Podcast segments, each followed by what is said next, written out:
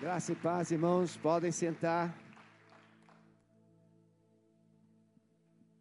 Quem pôde, quem pôde estar aqui conosco sexta e ontem, erga uma de suas mãos. Boa parte, mas a maioria só hoje. Então a gente vai fazer o seguinte: os dois vão pregar. Pastor Mário ele é um escudeiro, né? aquele, depois do Espírito Santo, depois de Jesus, ele deu significado a Luísa, pastora Luísa. A Luísa contou o seu testemunho, e o seu testemunho está em um dos seus livros, e ela mostrou que o Espírito Santo empodera, mas o Espírito Santo usa um homem bom. Um homem bom empodera uma mulher boa. Então, mulher, se você é boa, o Espírito Santo vai usar alguém para te empoderar de uma forma ou de outra.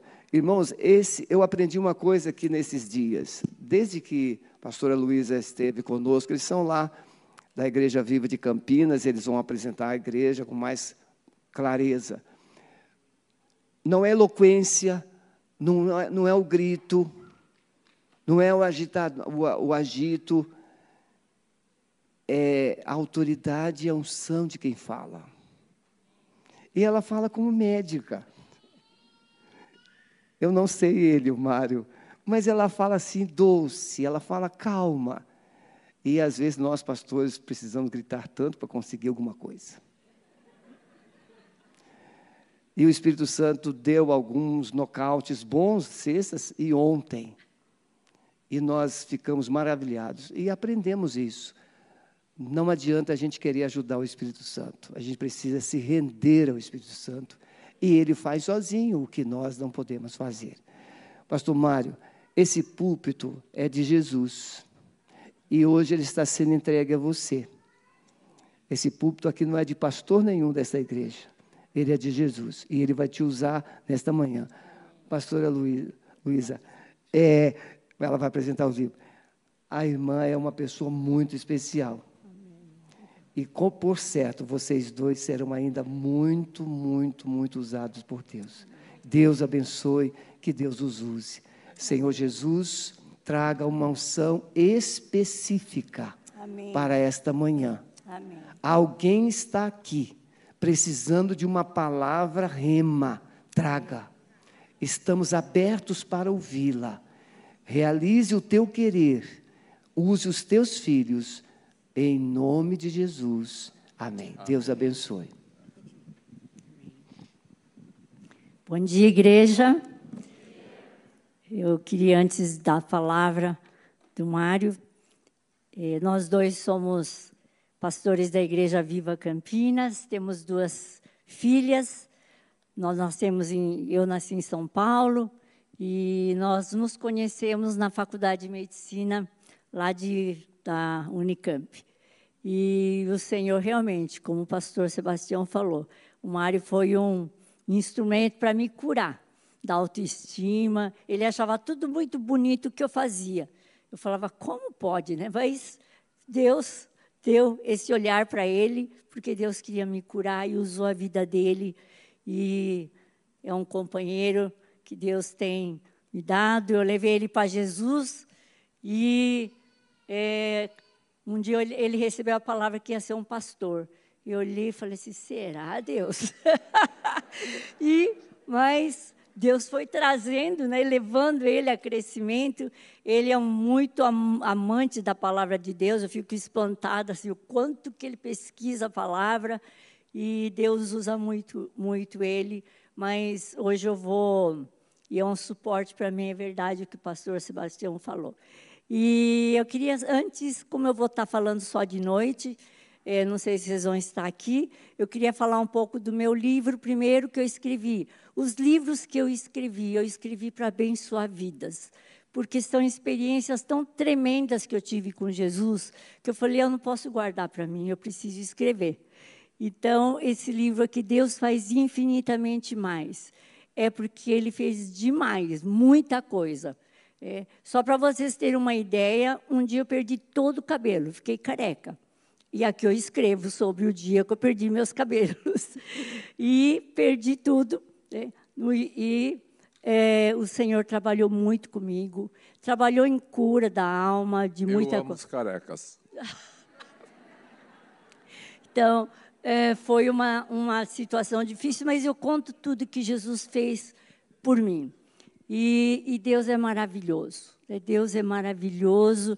Eu não podia deixar de contar as grandes obras do Senhor. Então, aqui eu conto minha história e como eu comecei a ser curada na alma da rejeição, da insegurança, dos medos. E também tem um, um ensaio, né? um pequeno estudo que você pode fazer para avaliar né? como você está na questão de heranças familiares, curas da alma. Depois de um tempo, eu precisei, passei uma fase difícil, precisei fazer uma terapia. Eu estava fazendo um curso de aconselhamento, terapia familiar sistêmica, eu precisava. Né? Esqueci de falar, porque as pessoas pensam que eu sou psicóloga, eu sou otorrinolaringologista.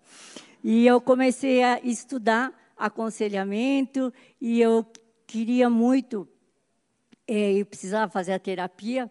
Professor falava, como você vai indicar terapia se você não fez? Né? E eu precisei muito de uma ajuda.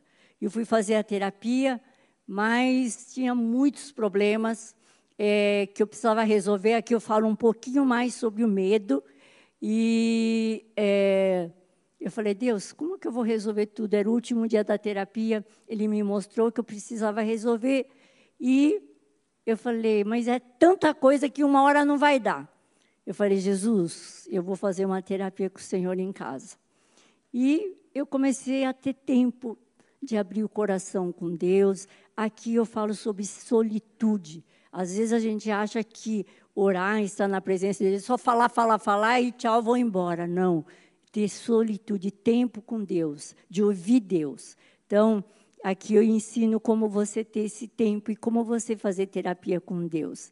E durante muito tempo eu dei um curso chamado Raízes do Caráter na igreja.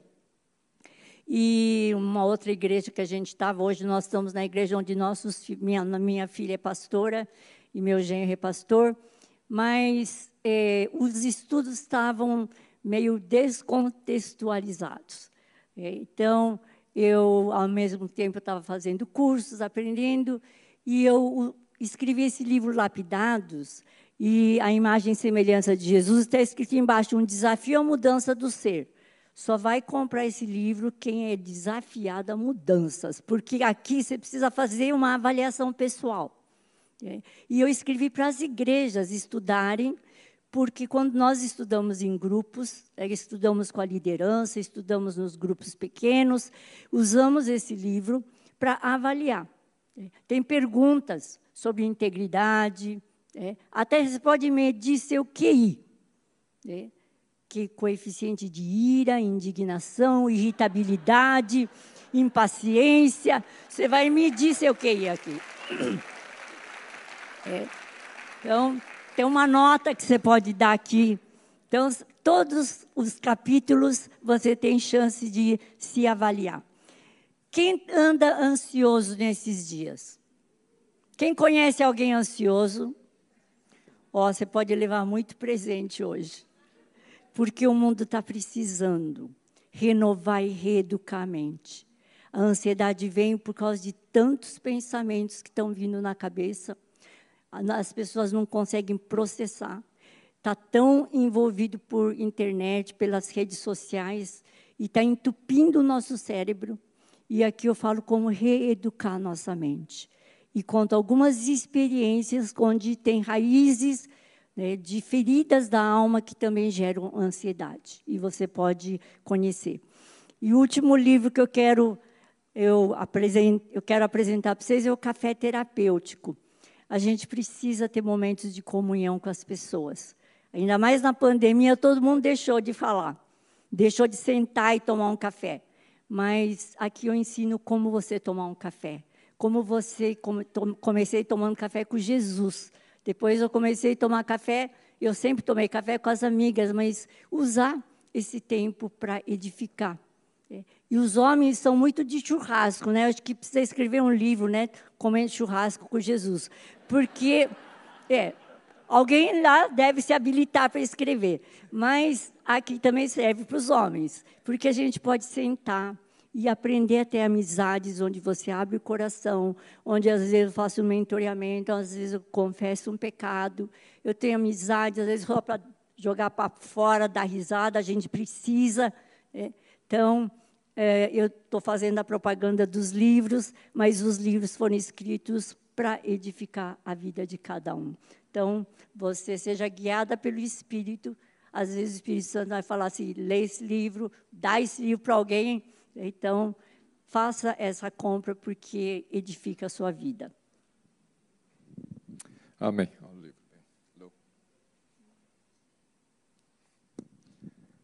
Amém. Bom dia a todos. Prazer muito grande estar com vocês, conhecer essa amada igreja. Eu falo amada porque a Lu voltou da outra vez, quando voltou para Campinas, falou assim: Olha, que igreja amorosa, que gente especial. Aí eu fiquei com muita vontade de vir. Né? Aí falaram que tinha o congresso de mulheres. Falei: Bom, mas dessa vez então não vai ser. Mas aí eu entendi que aqui o Congresso de Mulheres em Curitiba é diferente de outros lugares. Vem homem, mulher, é, mulher, criança, vem tudo quanto é gente. Então eu me sinto com liberdade para falar alguma coisa. A Lu falou, o pastor Sebastião falou que a Lu proferiu palavras doces. É interessante porque ela não gosta de doce, não é muito de doce. Né? Ela gosta de salgado. E eu gosto mais de doce, eu sou uma formiga mesmo, é doce e as palavras não são tão doces, às vezes são salgadas. Então, é uma coisa que Deus ainda precisa trabalhar na nossa vida. Na vida dela já trabalhou, porque ela sempre continua com doces, palavras doces, e eu preciso aprender também a mesclar as minhas palavras salgadas né, no trato com as pessoas. Às vezes, a gente não tem aquela sensibilidade que é própria da mulher.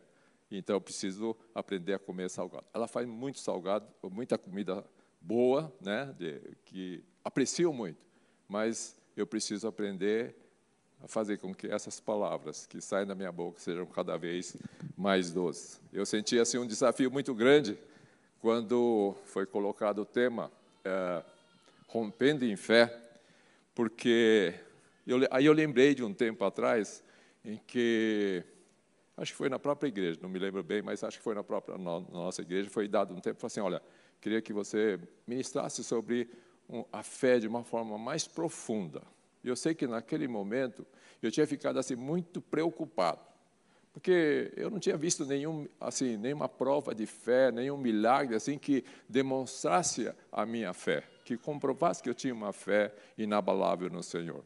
Eu não tinha feito nenhum defunto ressuscitar, nenhum homem andar sobre as águas, né? Enfim, mas aí um dos meus irmãos, é, nós temos um grupo de homens que oramos toda quinta-feira, quarta-feira de manhã, às sete horas, tudo acima dos 50, né, incluindo a gente que está nos 70. E aí nós oramos e um deles falou, depois que eu compartilhei isso, pedi oração para eles, né, para a respeito desse assunto de fé, eu falei assim, olha, mas o conjunto da obra te dá credibilidade. Falei, mas que conjunto? Eu voltei para o meu tempo né, lá do passado, quando eu me converti, 52 anos atrás, foi em 1900 e alguma coisa, 69. Né? Nós somos, eu estava falando ontem, nós somos, nós dois somos do século passado. Então, muitos aqui são dos, do, não são desse século passado.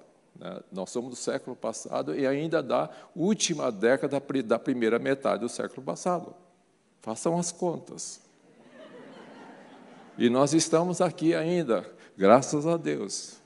Então Deus fez alguma coisa na minha vida, na nossa vida, e por isso nós podemos estar aqui com vocês. E eu dou graças a Deus por isso, nos ter mantido assim, vivos até aqui. Nós somos colegas de classe, entramos na faculdade em 66, eu me converti em 69. Mas fomos colegas e de repente a gente estava bastante amigos um do outro. E depois nós ficamos, começamos a namorar. Eu não sei como ela começou a namorar um dia antes de mim e eu no dia seguinte comecei a namorar, porque então concluí o que, que foi. Eu não sei exa exatamente como é que foi que aconteceu. Os outros estavam sabendo que eu estava namorando com ela antes de mim, os colegas da turma. Enfim, nós ficamos, éramos colegas, amigos, namorados. Depois ficamos noivos e depois casamos, né? Foi em 1900, foi tempo, né? Foi, foi. Nós vamos fazer bodas de ouro o ano que vem. 70.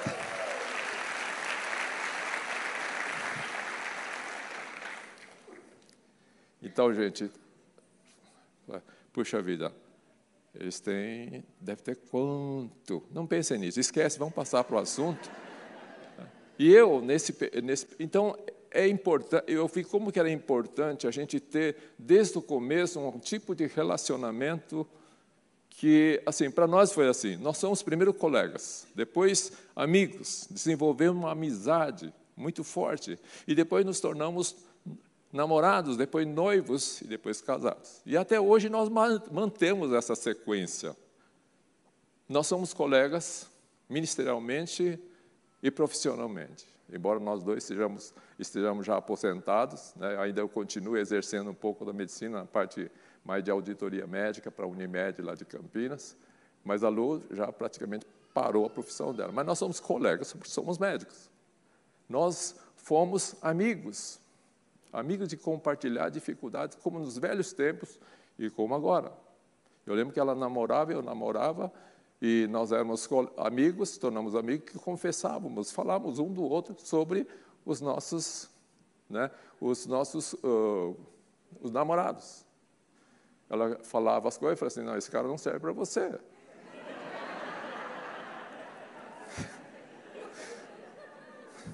E não servia mesmo, o cara era feio, era bonito. Aí, e ela também ouvia as minhas queixas a respeito da minha namorada, mas, enfim, nós, ela descartou dela, eu descartei a minha. Aí nós começamos a namorar, né? E ficamos, e até hoje nós namoramos. Né? Nós sempre gostamos de passear, se vamos no shopping, eu gosto, coisa que eu mais gosto de ver, é casal de idosos com mãos dadas passeando. Eu faço isso. Então, às vezes, assim, você está apertando a minha mão. Eu falei, é paixão.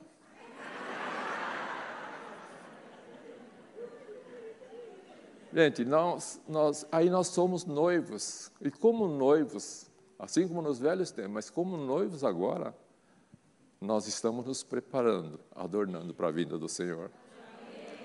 Amém? Amém? E como casados, nós caminhamos em unidade, nós somos uma só carne, nós caminhamos em unidade, esperando a volta do Senhor.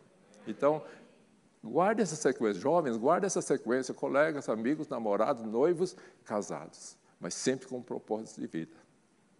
Eu sei que nós nos casamos. Ela, eu não sei, eu não sei o que, que ela viu em mim. Né? Eu, eu não posso ficar falando porque de repente vão achar que eu sou convencido demais. Mas eu era um cara convencido, orgulhoso pela própria criação dentro da cultura japonesa. Era o primogênito, numa família de dez, era o quinto filho, mas era o primogênito homem. Então ele tinha todos os privilégios. Então eu cresci assim com a sensação, com uma disciplina para ser o melhor. Na escola, no, em qualquer lugar. Eu tinha que ser exemplo para as outras pessoas. E eu fui crescendo assim, obrigado a ser bom. E como você se torna bom, obrigado, então você fica orgulhoso daquilo que você é, daquilo que você se tornou comparando com as outras pessoas. Então, eu fui um cara muito orgulhoso. Ainda acho que eu tenho um pouco, né? Acho que ela não vai responder. Mas aí Deus coloca uma pessoa, eu estava falando ontem, Deus coloca uma pessoa orgulhosa lá em cima, que olha os outros de cima para baixo, e coloca na sua presença para relacionar com você. Uma mulher, como ela conta no primeiro livro, né? uma mulher, que tinha uma autoestima muito baixa, falava autoestima no subsolo. E, de repente, Deus começa a levantá-la e Deus começa a me abaixar. E foi assim que aconteceu o casamento. Né? E aí nós, com isso, depois de casado, aprendemos a conviver um com o outro. E aí, como ela estava falando, eu, eu quando eu, eu, no começo da minha vida profissional, eu falava assim, já estávamos namorando, já estávamos recém-casados. E eu falei assim: o meu desejo, o maior desejo, meu sonho é ser rico. Por causa de um passado de pobreza, de vergonha, de humilhação. Eu queria ser rico. Falei, vou ser rico, você é médico, vou ser rico. Né? Mas aí, caminhando nessa, nesse sonho, De repente, um dia acontece o que ela falou. Uma profeta, né? Ela falou, assim: você vai ser médico, ou você vai ser pastor. Bom, aí nessa hora eu fiz com a Sara. Não a Sara de hoje, né? mas a Sara lá da história. Eu ri. Eu falei, mas imagina. Imagina que eu, eu pastor, eu falei, você é médico, você é rico. pastor. E ela, naquele momento, depois ela confessou. Imagina, o cara ainda está imaturo, né? dá tantos fornos nas reuniões dos estudos bíblicos, fica falando cada bobagem. Vai ser pastor. E eu já, já vim de nascer em berço evangélico. Né? Eu que queria ter uma palavra assim para a minha vida, e ele, esse cara, ela aceitou porque ela viu a minha beleza. Ela persistiu, falou assim, não, vamos, vamos ver se dá um jeito. E de, realmente deu um jeito. Né? Mas eu tinha esse sonho. Né? Mas aí, assim como Sara riu, eu ri, e ri também. E é interessante que Deus começa a trabalhar em cima das nossas dúvidas, das nossas descrenças, das nossas risadas. E é interessante que, que Sara, quando, quando ri, ele fala assim: Imagina que eu vou ser. Né? Sara significa princesa, outro, outro significado da palavra princesa. Na verdade, ela estava numa época que devia ser chamada de rainha, igual a rainha Elizabeth. 90 e poucos anos, beirando 100, princesa, não, era uma rainha quase. Vocês conhecem a princesa Elizabeth, ela está viva ainda, né? Então, Sara estava naquela condição, sem ciclo menstrual. E ela recebe uma palavra que era impossível de acontecer aos olhos humanos. Mas acontece uma coisa que ela esqueceu que tinha havido uma promessa sobre a vida dela e Abraão de que ela, eles, ela ia ser mãe, ele ia ser pai, ia ter muitas nações a partir da vida deles. E ela, com quase 100 anos, recebe uma palavra de que ela ia ter um filho. Ela deu risada. Né? Agora, é interessante que Sara estava dentro da tenda, a palavra diz. Moisés saiu fora quando vieram aqueles três anjos. Moisés, puxa, sai daí Moisés, é da vez de Abraão, de, de, de Abraão ainda. Tem gente que quer passar na frente na vida dele, não é sempre assim. Mas deixa, vamos ficar com Abraão por enquanto. Aí, mas a Sara está dentro da tenda. Ela não vê.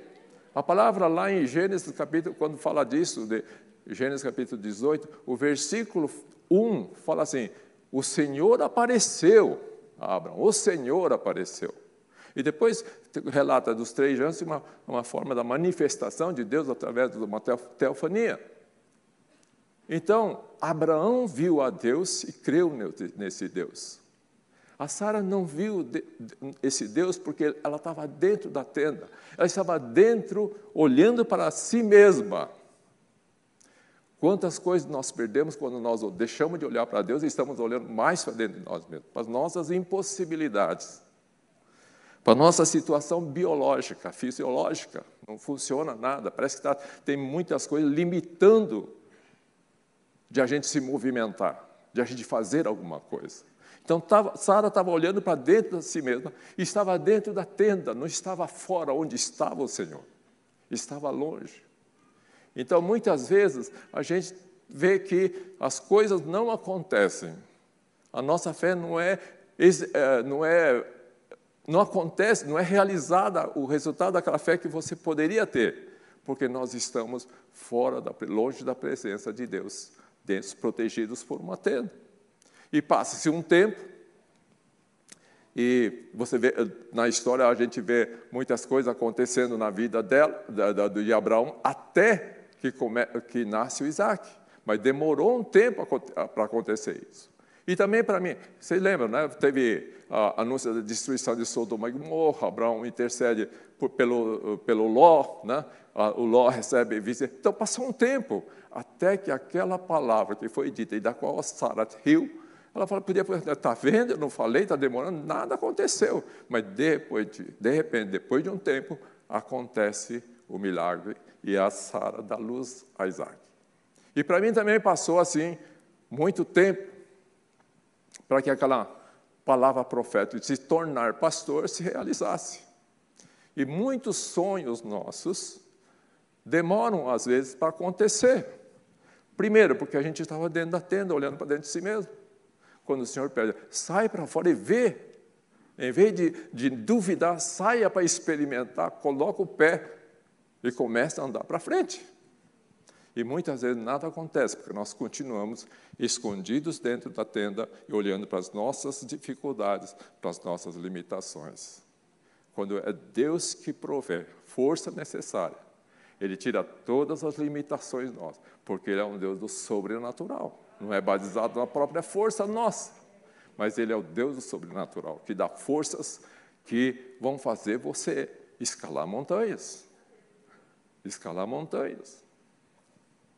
Ele não deixa nenhuma palavra cair por terra.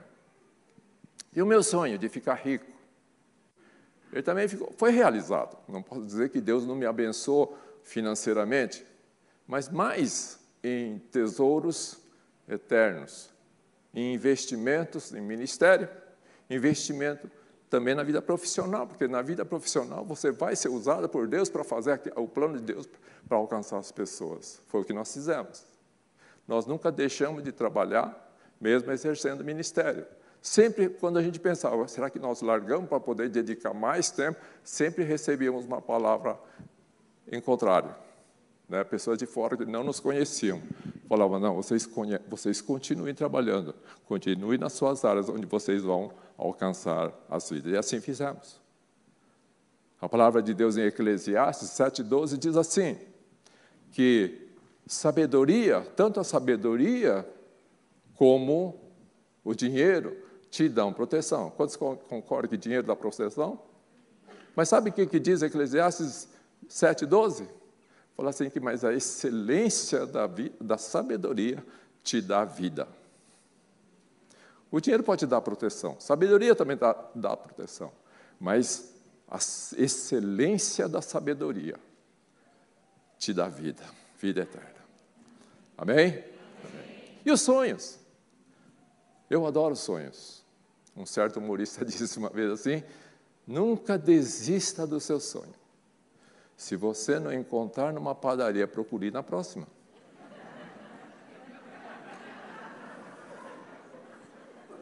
E, na verdade, eu adoro sonho, literalmente falando. Eu adoro sonho. Chocolate com creme. Né? Ainda eu peço licença, posso cutucar para ver se a massa está macia? Adoro sonhos. E eu procurei na próxima, não encontrei numa. Nos meus recursos, eu falei assim, bom, nos meus empregos, elas foram as primeiras padarias para realizar meu sonho. Tinha várias oportunidades, mas não eram aquelas padarias que eu procurei para ver onde tivesse sucesso profissional. Continuando na busca, eu encontrei na padaria que realmente, aliás, não é uma padaria, era casa de pão e casa de pão, Belém. É Belém. E em Belém nasceu o Senhor, o pão da vida. Quantos querem procurar essa padaria? Por isso, por isso, não desista dos seus sonhos. Não deixe as promessas de Deus caírem por terra. Você tem procurado soluções num lugar, no outro, na profissão, em tantas outras coisas que pode trazer uma satisfação muito grande, aparentemente mas procure na padaria certa. Procure encontrar a realização dos seus sonhos na casa de pão, em Belém, naquele no pão e você vai encontrar o pão da vida. Amém? Amém. Isso é uma pequena introdução. Eu queria falar só bem rapidamente que vocês já sabem, né, definição de fé Hebreus capítulo 11, quem quiser abrir. Hebreus capítulo 11. Tem a definição, versículo 1, tem a definição clássica de fé, que diz assim: ora, a fé é a certeza ou firme fundamento de coisas que se esperam, a convicção ou a prova de fatos que não se veem. Nós não vamos fazer um estudo sobre essa definição, mas eu queria só lembrar, ressaltar alguns pontos. Aqui, quando fala fé, é pistes, significa crença, convicção moral, entre tantas outras palavras que poderiam definir fé. Mas crença, convicção, a própria palavra fé é convicção. Quando fala que é certeza, o firme fundamento, certeza, é, postasis significa a base para a confiança, certeza, garantia de prova, quase a mesma coisa. Depois fala que é a prova, de fato que não se vê, prova é elenchos, não sei assim se é, não, não, sei, não estudei grego, mas não sei se é assim que se pronuncia, é convicção, é prova também. E esperam, neopidzo, ter expectativa ou confiar, confiança. Gente, fé é fé, é fé, é fé. É convicção, é convicção, é convicção. É certeza, é certeza, é certeza. É esperança, esperança, esperança. Fé. Essa é a definição de fé.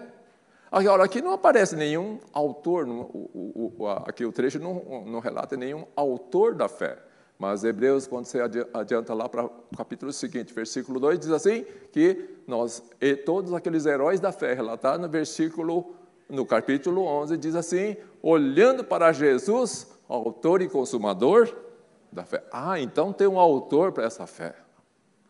Eu tenho que estar dirigindo ou tendo fé, firmando a minha fé, olhando para aquele que é consumador, autor e consumador da fé. Aquele que cria, aquele que estabelece, autor e que consuma, leva a bom termo. Hoje de manhã, enquanto estava orando por esse tempo, a palavra que veio para, eu creio que para a igreja aqui, é que ele vai levar a bom termo a obra que ele começou em cada um de nós, até a vinda do Senhor. Ele vai levar a bom termo. Então tenha fé, rompa, né? rompa em fé, porque ele vai levar a, a bom termo a vida que Ele tem prometido para você, o que Ele começou em vocês. Vocês podem estar enfrentando dificuldades agora, tendo problemas, dúvidas, vontade de desistir, de largar tudo, mas Ele, ele começou a boa obra e Ele não vai parar. Ele vai continuar. Então não há motivo para você hoje, nesta manhã, estar aqui e falar assim: ah, eu acho que para mim não serve falar ouvir de fé, porque eu tenho fé, mas não é suficiente para continuar. Não, mas quem é o autor e consumador da fé e que vai levar a bom termo até o fim, até a vinda do Senhor, é o próprio Senhor Jesus. Ele é autor e consumador da fé. E Gênesis 15, versículos 5 e 6 diz assim: que Deus levou Abraão para fora e disse: Olhe agora para o céu e conta as estrelas, se as pode contar. E acrescentou-lhe: Assim será a tua descendência. Uma coisa que aos olhos humanos, falei, como é que pode ser né, a Sara com quase 100? Da luz com as estrelas do céu, quantidade de estrelas do céu. Então Deus estava falando de tudo que ele, ele ia começar a boa obra através de Abraão e que vai a bom, levar a bom termo. E como ele tem levado? Porque se nós estamos aqui, é porque Abraão olhou para o céu, viu aquelas estrelas, e entre aquelas estrelas, viu você, você, você, você, a mim e a cada um de nós. Ele levou a bom termo, por isso que nós estamos aqui, pela fé.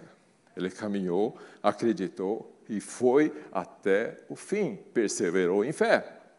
Então é importante é, não você ficar esperando ou crendo nas promessas só que Deus fez. É importante você crer para esperar mesmo, mas é importante é, no que, em quem fez as promessas. É importante você crer em quem fez as promessas e não naquele, naquilo que ele fez por você. A, deve, a fé deve se basear na confiança naquele que fez e faz as promessas. A fé não se baseia em promessas só, nas promessas de Deus, mas sim em quem Deus é. Ela se baseia no caráter de Deus. Hebreus 11, 6 diz assim: De fato é impossível agradar a Deus, porque é necessário que aquele que se aproxima de Deus creia que Ele existe e recompensa os que o buscam. Mais adiante, nós vamos falar um pouquinho sobre isso. Mas então, o importante é você crer.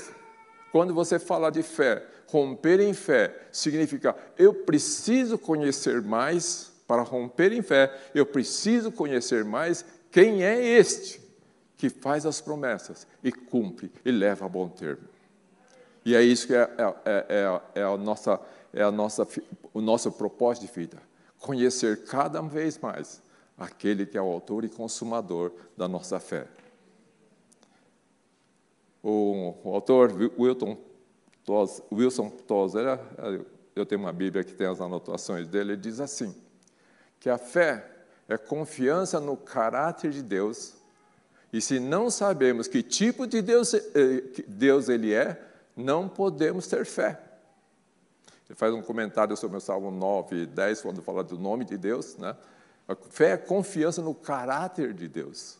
E se não sabemos que tipo de Deus Ele é, não podemos ter fé. Sara tinha que sair para fora da tenda para ver quem é que estava falando com Abraão e fazendo as promessas. A Sara pode ter imaginado mil, mil jeitos de uh, mil coisas a respeito do que estava falando, mas ela não viu. Ela estava dentro da tenda. É fé é se aproximar de Deus. E como nós vamos saber quem é Deus? A palavra diz que assim, Romanos 10, 17 fala assim: que a fé vem pelo ouvir e ouvir pela palavra de Deus. Quanto mais nós conhecemos, estudamos, meditamos na palavra de Deus, nós vamos conhecendo cada vez mais quem Deus é. O que Ele fez por você e o que Ele faz por você até o dia de hoje. E é sobre esse ponto de a gente conhecer aquele que faz as promessas e aquele que cumpre as promessas, é que eu queria então entrar nesse, no seguinte ponto. Abra comigo em Lucas 17, capítulo de 11 a 19. Eu não vou ler o trecho, mas é sobre a cura dos dez leprosos. Quem conhece esse trecho, levanta a mão.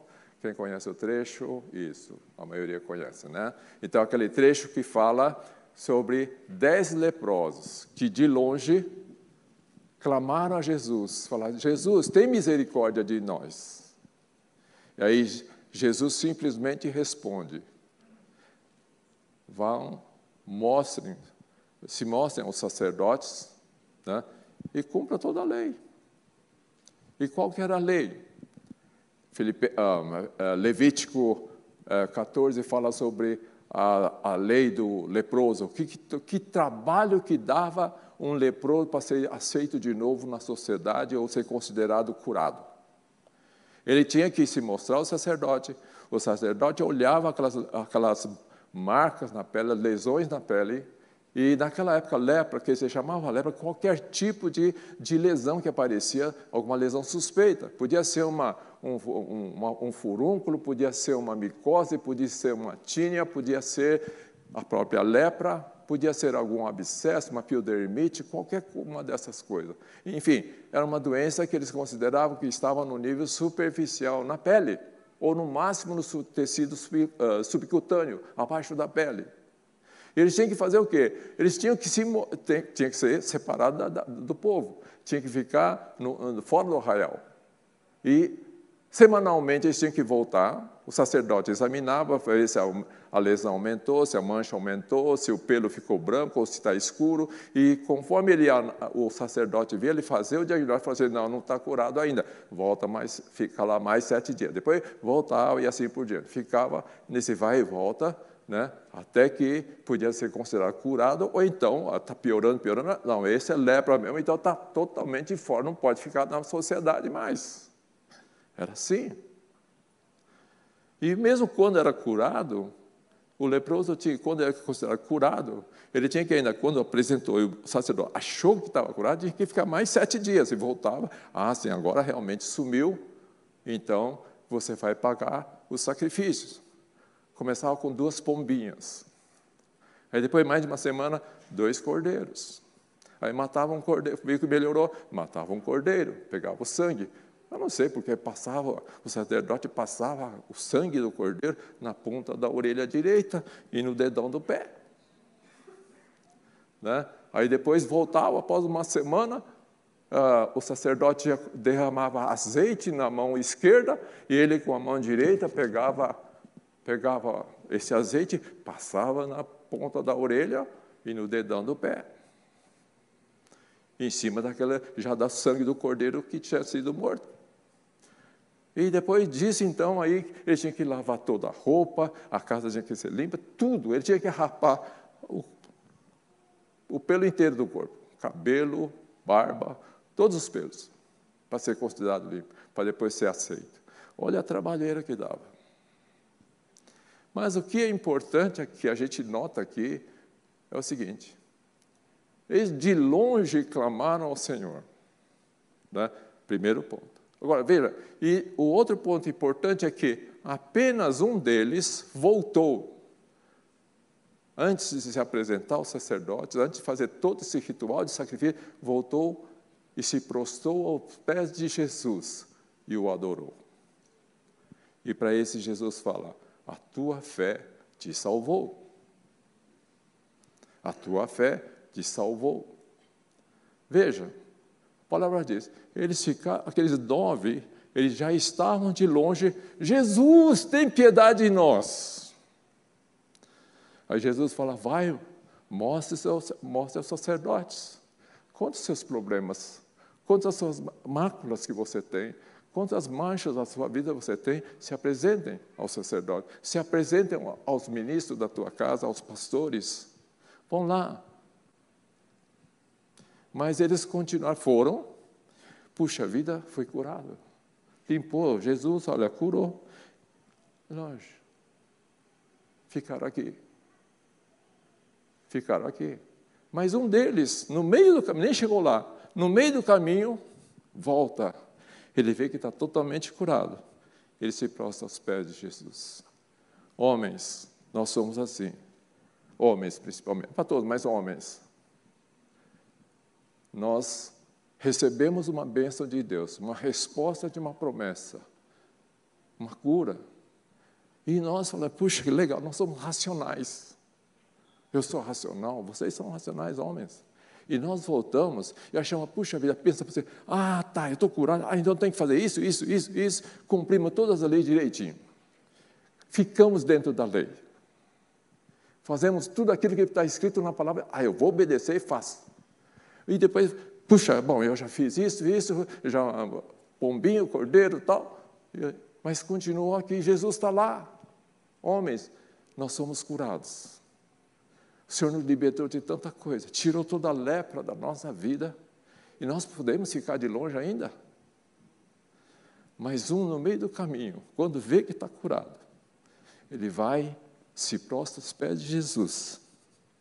Jesus vê aquele coração, um homem que não era racional. E ele fala assim: A tua fé te salvou. E salvou significa cura, salvação, libertação. Cura do quê? Da lepra, tudo bem. Salvação daquele mundo em que ele vivia, segregado de todos, separado de todos. E libertação, e cura do que mais? De tudo aquilo que ele, como leproso, teve que enfrentar, isolado da sociedade, sofrendo uma, aquela repulsa, sendo vítima de repulsa das pessoas que olhavam para eles. E ele sentia, mas como eu sou infeliz, eu queria ser como eles, livres, aí fazendo o que é. Olha, eles ainda judiam da gente, xingam a gente. Homens, muitas vezes nós achamos que simplesmente cumprir os mandamentos já está tudo bom e ficamos aqui de longe. A palavra não diz que os, os nove mais tarde voltaram, mas um chegou, e o que fez toda a diferença, ele chegou perto de Jesus, tocou. Significa chegar perto, significa intimidade. Chegar perto é saber, conhecer quem é aquele que fez a promessa e que cumpre a promessa. Amém? É chegar perto, essa é a condição. Nós não podemos ter resposta aos nossos, aos nossos desejos, aos nossos sonhos e simplesmente ficar satisfeito e continuar fazendo como se tudo continuasse daqui para frente vai ser melhor, mas continuar longe de Deus. Ou pelo menos não dar um passo em direção ao Senhor para conhecê-lo melhor para experimentar mais das suas bênçãos que Ele tem para cada um de nós. Aquilo que o samaritano fez é romper em fé. Ele foi contra toda aquela tradição que era obrigado ele cumprir, mas ele viu algo mais importante que a tradição, algo mais importante que a lei, mas aquilo que foi ditado pelo Espírito Santo no coração dele, que o faz voltar, passar por cima da lei, porque existia alguém que era maior que a lei. A lei mata, mas o Espírito Santo vivifica e nos leva para perto do Senhor. Amém?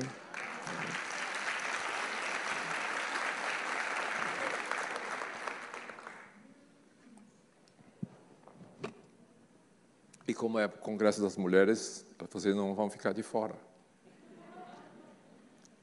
Então, essa, a tua fé te salvou, que Jesus disse para este, este homem samaritano, significa não simplesmente cura física, mas ele foi curar de tudo aquilo que ele podia estar sentindo como os demais, por causa da condição física da doença, segregação.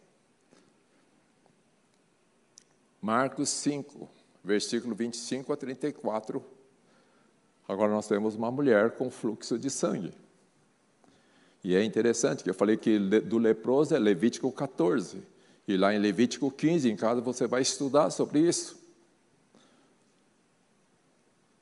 Essa mulher tinha um fluxo de sangue há 12 anos. E ela vê Jesus passar, mas uma multidão atrás de Jesus. Uma multidão que seguia Jesus para ver os seus milagres, para ser tocada por Jesus.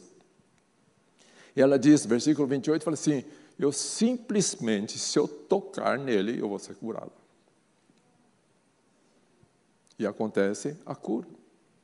Mas o que eu queria ressaltar aqui é o seguinte: nós falamos assim, do homem, agora mulheres, né? As mulheres, graças a Deus, são mais sensíveis tem uma sensibilidade nata. Eu falo da minha esposa. Ela tem sensibilidade até para a hora de vender o carro.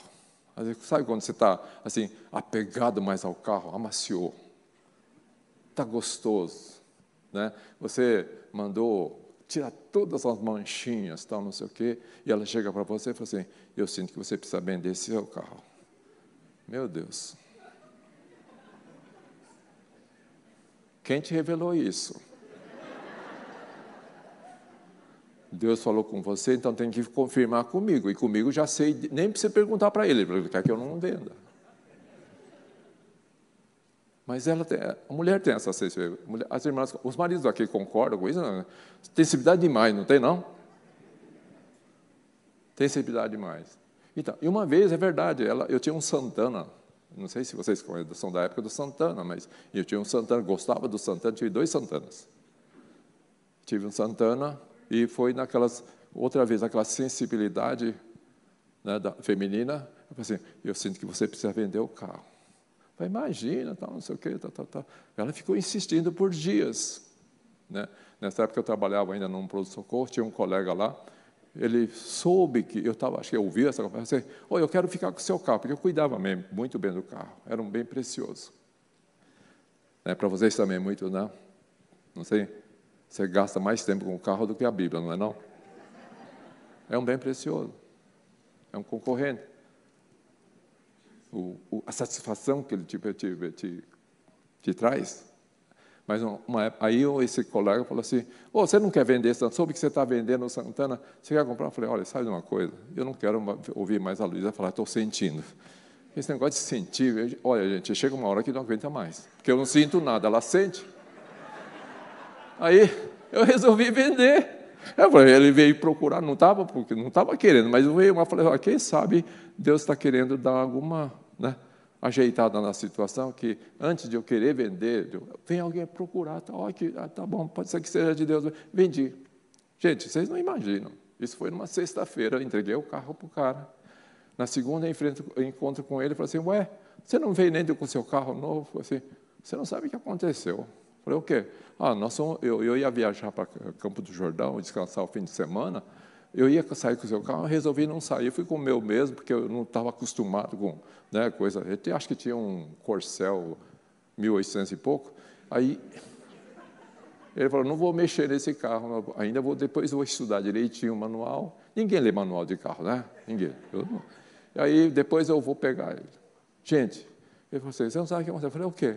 O carro pegou fogo na garagem dele. Sorte que ele não estava dele. Aí o filho dele parece que tinha saído com o carro. E eu não sei o que, que o filho fez, mas pelo menos a história que foi contada, que o carro dentro da garagem, era uma casa, pegou fogo lá na garagem da casa. Bom, graças a Deus, como foi numa sexta-feira à tarde eu vendi, ainda o seguro estava tudo no meu nome, aí então o, o, acionei seguro e o seguro me reembolsou. Né? Fiquei com o carro queimado, fiquei com o seguro do carro queimado além do prejuízo de ter que pintar todo o teto, as paredes da garagem do homem. Estava tudo enfumaçado. Eu não sei o que aconteceu. Então, a mulher é sensível assim. Essa mulher, quando fala assim, se eu simplesmente tocar em Jesus, eu serei curada. Esse serei curada, esse curado, não é, não é no sentido apenas assim de um toque que vai curar uma doença. Esse curada significa, é a palavra, de novo, soso cura, libertação, salvação. Então a mulher tem essa sensibilidade de, diante das, das situações que ela enfrenta, ela vai com tudo. Ela sente. Então ela vai com seu corpo, alma, espírito. E ela vai sabendo assim: eu sei o que eu tenho passado nesses últimos 12 anos. Eu sei o que diz a lei do Senhor lá em Levítico que não era Levítico que não tinha essa não tinha a Bíblia, né? mas o que diz a, a, lei do Senhor a respeito do fluxo da mulher com fluxo de sangue. E aqui não era o período menstrual de poucos dias, porque no período menstrual de poucos dias, depois de cessado esse período do, da, da, hemorragia da, do, do, do, ciclo menstrual, a mulher tinha que ficar, era considerada impura durante sete dias onde ela se sentasse considerada impuro, quem tocasse nela impuro, quem toca, no lugar onde ela deitou se tornava impuro. Então, tudo era impuro sete dias. E tinha que ser lavado tudo. Tinha que ser lavado tudo. Agora, essa mulher não estava no ciclo menstrual, ela estava há 12 anos com uma metrorragia, quer dizer, era uma hemorragia constante. Talvez devido, talvez hoje, o que a gente conhece, de, por exemplo, de uma endometriose, né? No, no, útero que provoca esse sangramento, pequeno sangramento, mas constante. Imagine 12 anos. 12 anos se sentindo impura pela força da lei. E todos que ela, to, todos que ela tocasse era impuro, considerado impuro. O que objeto que ela tocasse era impuro. Como é que essa mulher viveu 12 anos? Chegava em casa, sentava no sofá. Não, não tinha sofá naquela época. Sentava lá na, no banco. Aquele banco era impuro. Ela fosse sentar de novo, falei, já está impuro. Tudo era impuro em volta dela. Então essa mulher vivia uma vida completamente irregular, uma vida assim muito triste, não tinha como ela ser livre para ter uma vida uma vida normal. Por isso, quando ela se chega a Jesus, tem aquele, aquele, toda aquela força de vontade. E fala assim: Eu vou ser curada. Ela está levando tudo aquilo de angústia que existe dentro dela. Não está levando simplesmente o seu problema médico. Jesus não chegou para falar assim: ó, ser curado dessa uh, metrorragia. Não foi. Simplesmente diz: A tua fé te curou. A tua fé, sozo. A tua fé, sozo. Como você pediu. O homem é, é, é, é, mais objetivo, ele pede exatamente aquilo que ele quer e ponto. A mulher pede aquilo que ela acha que precisa, o homem é o que quer. A mulher pede aquilo que ela sabe que precisa, mas junto com isso ela leva todo o seu sentimento, toda a sua alma, todo desejo do seu coração, mas todo leva tudo, entrega tudo nas mãos do Senhor. E quem tem esse sentimento e quer se livrar de todo esse mal que, como ela estava carregando, ela não mede força, esforço para chegar e tocar em Jesus. E tocar em Jesus significa, de novo, estar perto e não de longe. Chegar em Jesus e tocar, Jesus fala assim: de mim saiu virtude. Gente, quando você chega a Jesus, você tem promessas, palavras de Jesus sobre a tua vida.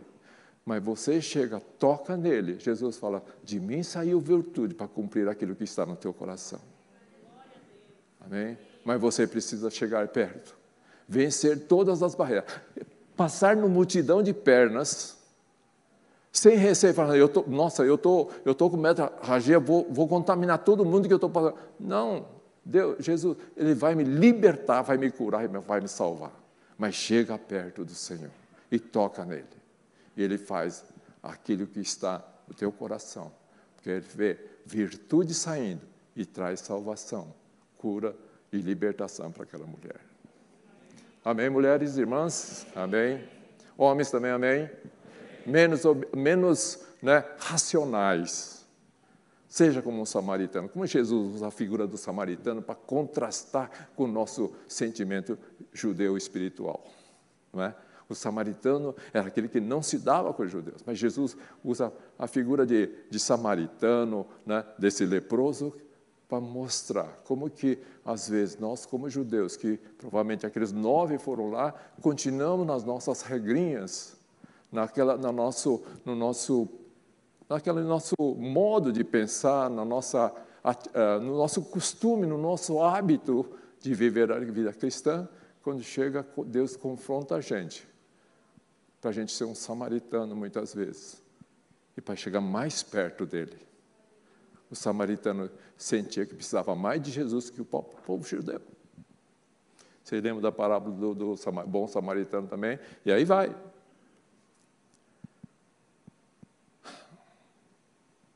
Ir mais profundo na fé. Isso é o Wilson Tosi que diz. Não se baseia nas promessas de Deus, mas sim no caráter de Deus. É confiar naquele que fez as promessas, é conhecer quem Deus é e como Ele é. Ele está pronto para que você o toque e você sinta. E ele sinta e você sinta também virtude, poder saindo dele para nós. O caráter de Deus, Deus é tão bom, né? Deus é tão bom, que Ele está sempre ao nosso lado, está sempre presente nas nossas vidas. A gente fala, quando fala que Deus está é, é onipresente, significa Ele está aqui, ele está com você, ele está com alguém lá fora. Ele é onipresente, está em todo lugar. Onde você estiver, você que ama Deus, Deus está com não esqueça disso. Deus está acima de nós, nos protegendo. Deus está abaixo de nós, não para nos pisotear, não para nos obrigar a sermos obedientes, submissos, mas Ele está embaixo de nós para nos sustentar. Deus está à nossa frente, ao nosso lado, atrás, de todos os lados. Deus está para te cercar das ciladas, dos ataques do inimigo.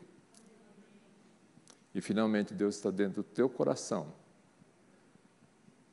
não para te acusar de alguma coisa mas preencher o teu coração com muita fé, com muito amor, com muita esperança, com muita vontade de chegar cada vez mais perto dele. Esse é o nosso Deus. É assim que ele age. É assim que ele espera que a gente também haja, reaja algo que ele tem para fazer nas nossas vidas. Uh, você sabe que é interessante, né? Quem conhece João capítulo 3, versículos 16 e 17? Quem conhece aí, quer falar bem alto, ou todo mundo quer falar junto ou não? João 3, 16. Deus amou o mundo de tal maneira que deu seu Filho, Jesus Cristo, para que todo aquele que nele crê não pereça, mas tenha a vida eterna. Esse é o desejo de Deus para nós.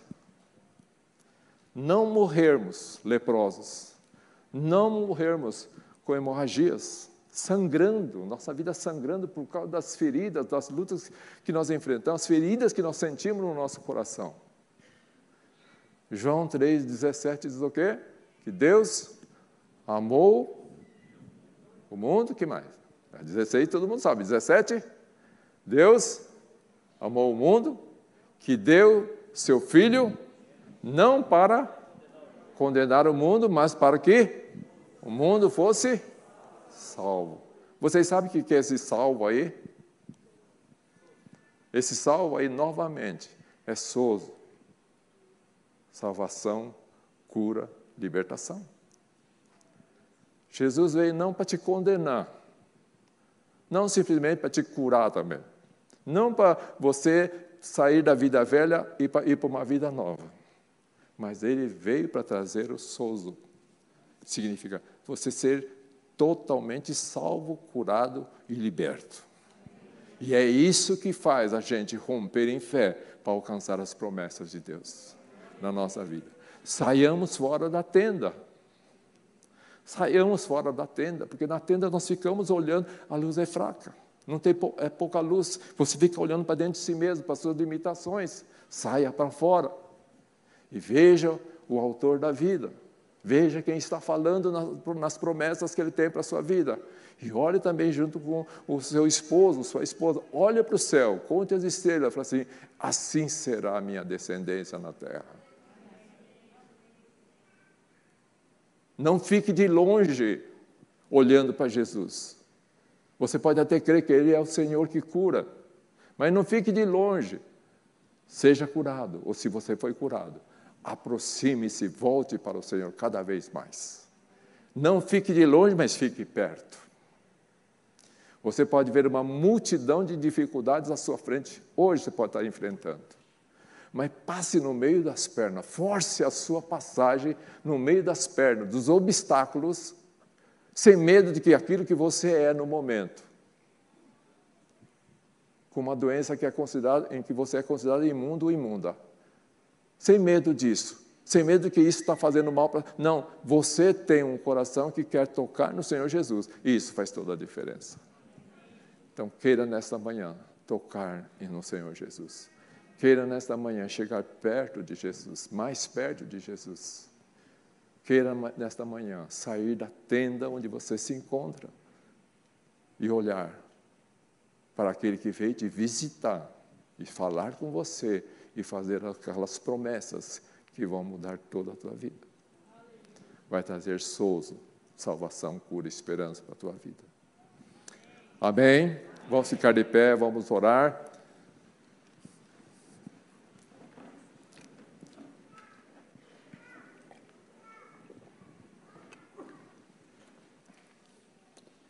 Agora, eu queria falar tanto para homens como mulheres que a sua vida tem sido assim restrita dentro de um de um modo de pensar que você sempre pensa da mesma maneira. Está dentro preso dentro de uma tenda. Não consegue ver uma perspectiva de que alguma coisa nova pode acontecer. Alguma coisa diferente pode acontecer na sua vida. Você se sente preso debaixo de uma tenda. Você se sente até protegido. Tudo bem. Mas não é isso que o Senhor tem para você. Eu gostaria de convidar as pessoas que têm sentido dessa forma, presos, e têm impedido de ver o Senhor e aquilo que Deus pode fazer na sua vida. Eu gostaria que você levantasse sua mão e viesse tranquilamente aqui à frente. Não fique de longe mas fique de pé. Saia da tenda e venha para Creio que o Senhor está aqui no nosso meio, mas Ele quer que você, num passo de fé, venha para frente, venha para a próxima. Não fique longe lá. Você pode estar perto dos, dos sacerdotes, mas o Senhor quer que você venha perto dele. Então, se você se sente que está longe, nesta manhã, é o dia que você vai ver o Senhor de uma forma diferente. Vai ver cada vez bem, bem mais para perto, que eu quero fazer outro tipo de pessoas, que tem outras pessoas que precisam é hoje o dia que o Senhor quer tirar vocês, às vezes do comodismo dentro da casa, às vezes do comodismo dentro da, e da segurança dentro de um emprego. E se satisfaz com os sucessos pequenos que você tem alcançado. Você pode se satisfazer com o dinheiro que você consegue todo final de mês e falar: Isso é bom. Mas a palavra diz: Mas a excelência da sabedoria que te dá vida. E na palavra sabedoria é Jesus, é Deus. Jesus. Chamar os pastores também para tocar, se precisar.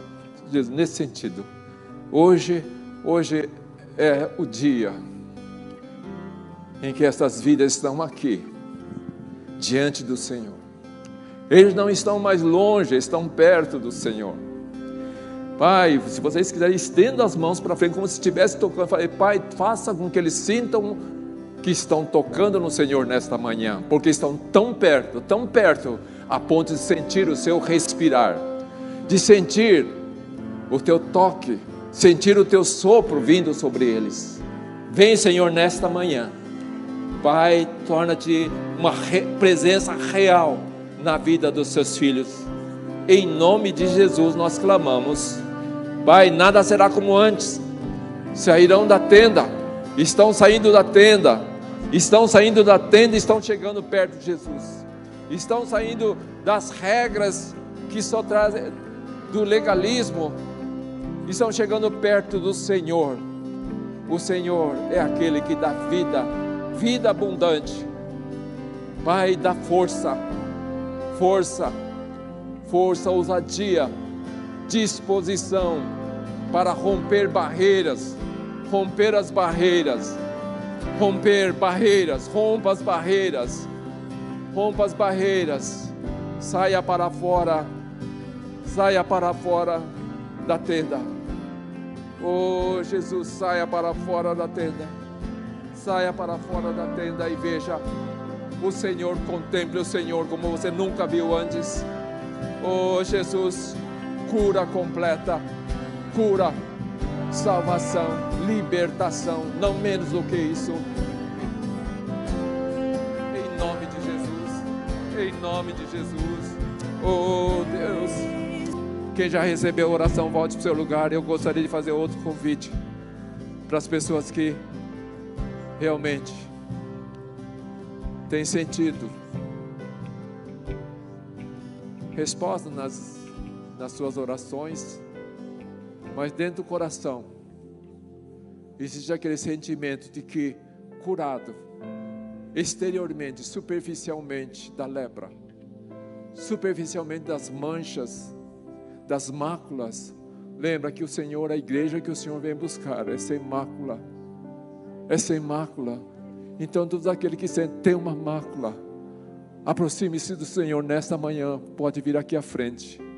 Tem algo que ainda eu não sou aquele aquela noiva preparada, a tua igreja preparada. Senhor, limpa toda mancha. Tira, Senhor. Tira. Tira agora em nome de Jesus. Em nome de Jesus, Pai. Clama a Ti. Clama a Ti, Senhor. Tira tira. E também aquelas pessoas que se sentem esgotadas, exauridas, estão debaixo de uma pressão muito grande, sente que está sendo roubado a vida, tem ser roubado o sangue, sente, parece que a pressão está caindo a cada dia, por causa de um sangramento do coração, da dor do coração. Talvez isso seja resultado de uma mágoa, de uma amargura, um ressentimento e está fazendo o seu coração sangrar, mas não é este sangue que interessa para o Senhor. O que interessa é o sangue de Jesus cobrindo a tua vida e suprindo toda a perda que você tem, toda a amargura que você teve por causa de algo que fizeram para você. Mas nesta manhã, essa vida exaurida vai ser suprida em nome de Jesus. Não há nada melhor que entregar, ter a nossa vida nas mãos do Senhor Jesus. Amém? Tem alguém aqui que nunca ainda fez essa entrega para o Senhor? Que não conhece o Senhor Jesus como seu Senhor e Salvador? Tem alguém aqui que ainda não não entregou, se entregou totalmente para estar numa vida nova com Jesus. Que você tenha a oportunidade de vir aqui hoje. Você está aqui hoje não é por acaso. Deus tem um propósito para a sua vida. Se você ainda nunca tomou uma decisão por Jesus, nascer de novo na família de Jesus, você seja livre para vir aqui à frente para nós orarmos com você. Será a melhor escolha da tua vida. A melhor escolha da tua vida. E esta manhã é a oportunidade. Se tiver alguém, nós gostaríamos de orar. Aleluia. Obrigado, Jesus. Obrigado, Jesus. Obrigado. Muito obrigado.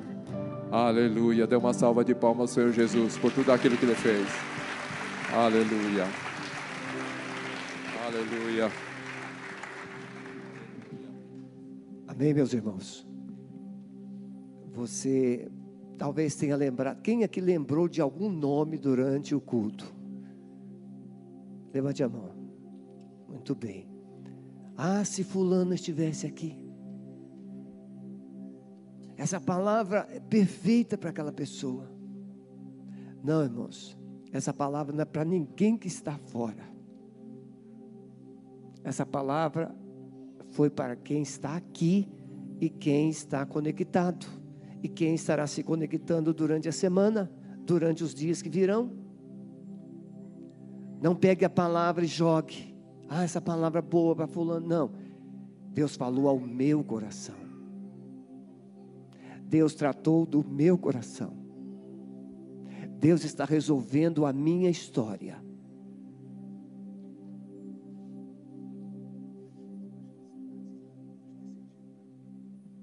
Tá bom. Pastor Maurício está lembrando das pessoas que já foram batizadas, das pessoas que sonham, estão sonhando para o preparo do batismo. Não deixe de procurá-lo ali no final do culto. Mas você que lembrou de alguém, então tudo que eu falei para você pegar você agora. Ah, eu lembrei. Então agora você vai orar quando chegar em casa. E você vai ligar para essa pessoa. E você vai se esforçar para trazê-la logo mais. Porque Deus vai encerrar esse congresso de mulheres logo mais, de forma sobrenatural. Você crê nisso? E aqui ficou também bem claro essa palavra, pastor Mário, chegar mais perto, chegar mais perto. Quantas pessoas, ah, se eu tivesse aceitado Jesus há mais tempo. Ah, se eu tivesse entregue a minha vida a Jesus mais tempo.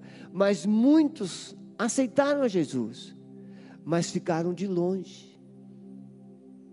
Ficaram de longe ficaram pensando, ficaram questionando, ficaram ruminando as suas feridas. Os nove leprosos podem significar esses que foram limpos, mas tiveram que ficar olhando as regrinhas. Mas eu quero ser aquele leproso que voltou e saiu pulando. Irmãos queridos, eu acredito que o meu físico vai envelhecer. Vai, vai. Eu acredito que meu físico vai envelhecer, mas essa mente aqui não vai envelhecer. Eu vou partir para a eternidade com essa mente novinha. Sabe por quê, irmãos? Porque Jesus, Ele nos dá uma motivação tão grande que não dá para ficar dentro de casa. Às vezes eu vou para o Parque Barigui correr com chuva, porque eu ganhei um equipamento para eu correr com chuva. Não fique em casa. Não fique na tenda como Sara. É hora de sair. É hora de sair. Nós temos membros da igreja que não ainda retornaram desde o início da pandemia. Nós temos membros que precisam recuperar o tempo perdido. Você que ainda está em casa, em nome de Jesus, eu profetizo agora uma unção de ousadia, uma unção de fé, uma unção de coragem, uma unção de ânimo. E você não somente vai procurar alguém, vai procurar uma célula, mas você vai decidir hospedar uma célula dentro da sua casa lugar de restauração. Que o amor de Deus, o nosso Pai, a graça maravilhosa de Jesus, o Filho, e as consolações do Espírito Santo sejam com todos aqui presentes e espalhados em toda a terra, agora e para sempre. Amém. Vou em paz. Deus abençoe a todos.